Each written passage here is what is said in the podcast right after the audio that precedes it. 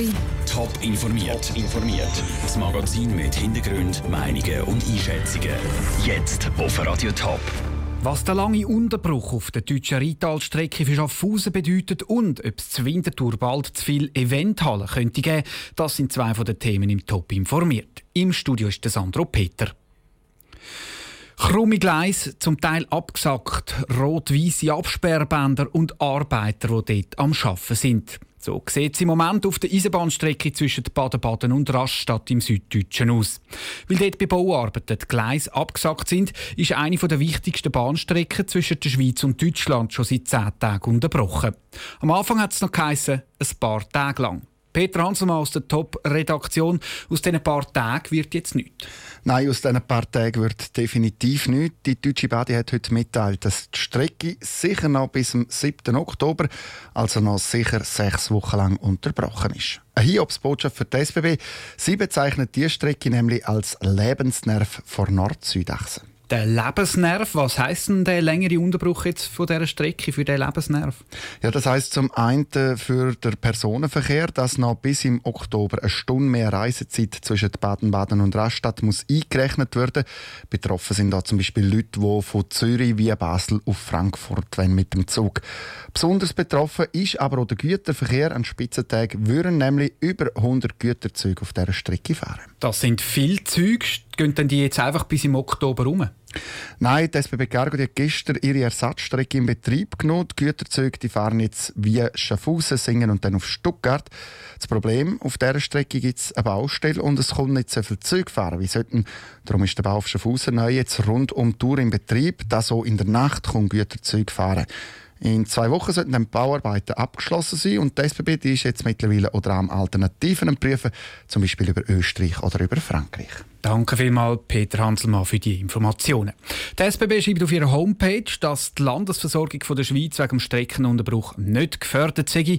Wie gross der finanzielle Schaden wird, kann sie zurzeit noch nicht sagen.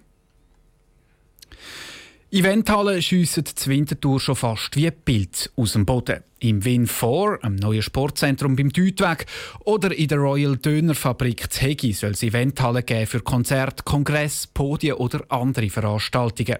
Aber braucht Winterthur wirklich mehr solche Eventhallen? Und wann ist einfach zu viel? Vera Büchi. In der Eulachhalle, im Technorama, in den Eishallen am Deutweg und jetzt eben bald auch zu Hegi und im Win 4. Auf den ersten Blick sieht es aus, als ob es zu Winterthur an jedem Ecke schon eine Eventhalle gibt. Stimmt aber ganz und gar nicht, betont Michael Domeisen, der Leiter der Standortförderung Winterthur. Es brauche sogar noch mehr, und zwar besonders für grosse Events. Die bestehenden Angebote sind häufig völlig ausgebucht, sagt Michael Domeisen. Sobald man eine Veranstaltung durchführt, wo man ein Plenum hat mit, äh, ich sage jetzt mal, mehr als 400 Teilnehmenden, wird bereits sehr schwierig. Vor allem dann, wenn man noch will, äh, nicht nur ein Plenum durchführen, sondern auch vielleicht noch Räume braucht für Workshops, die parallel laufen, dann wird es bereits schwierig. Die Standortförderung arbeitet darum selber auch aktiv daran, dass es noch mehr Platz gibt für Events. Zum letztlich möglichst viele Leute auf Wintertour bringen. Nur, viele Leute bringen dann eben auch viel Lärm und viel Verkehr. Das könnte dann für die Anwohner zum Problem werden, sagt Stefan Kurat von der ZHW Winterthur. Er forscht zum Thema Stadtplanung und Städtebau. Damit es nicht zu viel werde, müssen die Eventhallenbauer und auch die Stadt gewisse Punkte beachten einen engen Kontakt zu den Quartieren, zu den Bewohnern, zu den Quartiervereinen, dass die in die Planung eingebunden sind, dass die die Möglichkeit haben, das mitzubestimmen und dann merkt man relativ sehr schnell äh, können, dass es äh, gut ankommt und auf Widerstand stößt oder durchaus auch Synergien können entstehen mit gemeinschaftlichen Einrichtungen, die auch Mehrwert fürs Quartier bieten. Besonders wichtig sehe ich das zu Winterthur, sagt der Stefan Kurat. In einer Stadt wie Winterthur gibt es nämlich praktisch kein Gebiet mehr, wo nicht schon bewohnt sind. Wer eine Eventhalle baut, muss sich darum sowieso mit den Bedürfnissen der Quartierbewohner auseinandersetzen. Der Beitrag von der Vera Büchi. Wenn wir autonome Waffen nicht sofort verbieten, droht der Welt ein alles zerstörender Roboterkrieg. Szenen sind das wie im Film Terminator. Hasta la vista, baby. Ein düsteres Szenario, das Wissenschaftler und IT-Experten malen. Die Schweizer Politik ist aber noch sehr weit weg von einem Verbot von bewaffneten Robotern. Aus dem Bundeshaus berichtet Franziska Boser. Autonome Waffen sind ja für unsere Sicherheitspolitiker interessant. Aber offenbar sieht man es im Bundeshaus ein bisschen entspannter mit den bewaffneten Robotern. Die CVP-Nationalrätin Ida Glanzmann sagt, sie sei der Frühling an einer Tagung vom Center for Security Studies von ETH Zürich. Dort hat sie gelernt, dass autonome Waffen durchaus Vorteile haben.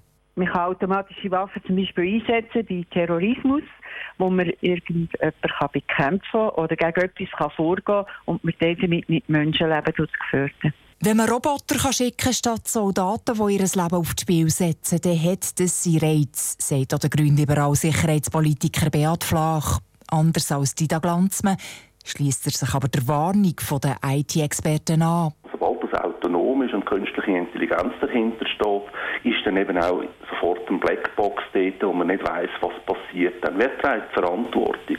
Die Verantwortung sieht Dida Glanzmann ganz klar beim Mensch. So ein Roboter, ob er jetzt bewaffnet sei oder nicht, kann ja nicht von alleine auf die Idee, Krieg zu ziehen, sagt CVP-Sicherheitspolitiker. Es ist immer noch der Mensch hinter ihnen, der dann dort die einsetzen und entscheiden, wo durch sie gehen müssen oder was sie machen müssen. Dort äh, vertraue ich wirklich noch auf die Menschen, die dann hier schlussendlich einsetzen. Dida Glanzmann denkt zum Beispiel an Polizeikräfte oder an Terrorabwehr.